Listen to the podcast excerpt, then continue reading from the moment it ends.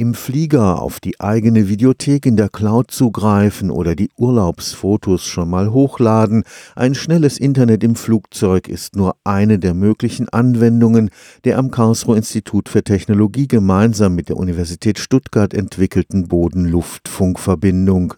Übertragungsraten im Multi-Gigabit-Bereich reichen aus, um bis zu 600 verschiedene Videostreams gleichzeitig zu übertragen.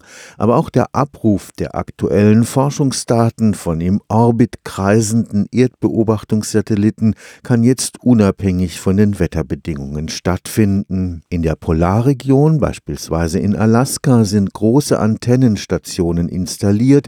Hier funken die Satelliten im Zeitfenster ihres Überflugs Überflugs über den Nordpol die gesammelten Informationen zur Erde. Sie fliegen zum Beispiel über Urwälder und detektieren, wie da gerodet wurde oder sie detektieren Ölpest oder sie vermessen die Erdoberfläche. Alle möglichen Nutzungsszenarien gibt es da bis hin natürlich zu ganz einfachen Wetterbeobachtung. Und die Daten müssen dann heruntergeladen werden und es werden immer mehr Daten. Die Satelliten werden immer komplexer, haben immer höhere Auflösung und diese ganzen Daten muss man dann am Pol in relativ kurzer Zeit bei einem Überflug runterfunken. Professor Thomas Zwick Zwick leitet das Institut für Hochfrequenztechnik und Elektronik am Karlsruher Institut für Technologie. Sein Team hat die neue Luftbodenfunktechnik im hohen 71 und 76 Gigahertz Bereich mit einem Flugzeug getestet. Das Ziel war, einen Überflug eines Satelliten zu simulieren. Wir haben dafür ein Flugzeug verwendet, weil wir auf die Art erstens nicht die hohen Kosten eines Satellitenstarts haben und zweitens das Flugzeug auch wieder zurückkommt mit unserer Ausrüstung. Mit optischer Übertragung, also über Lichtsignale,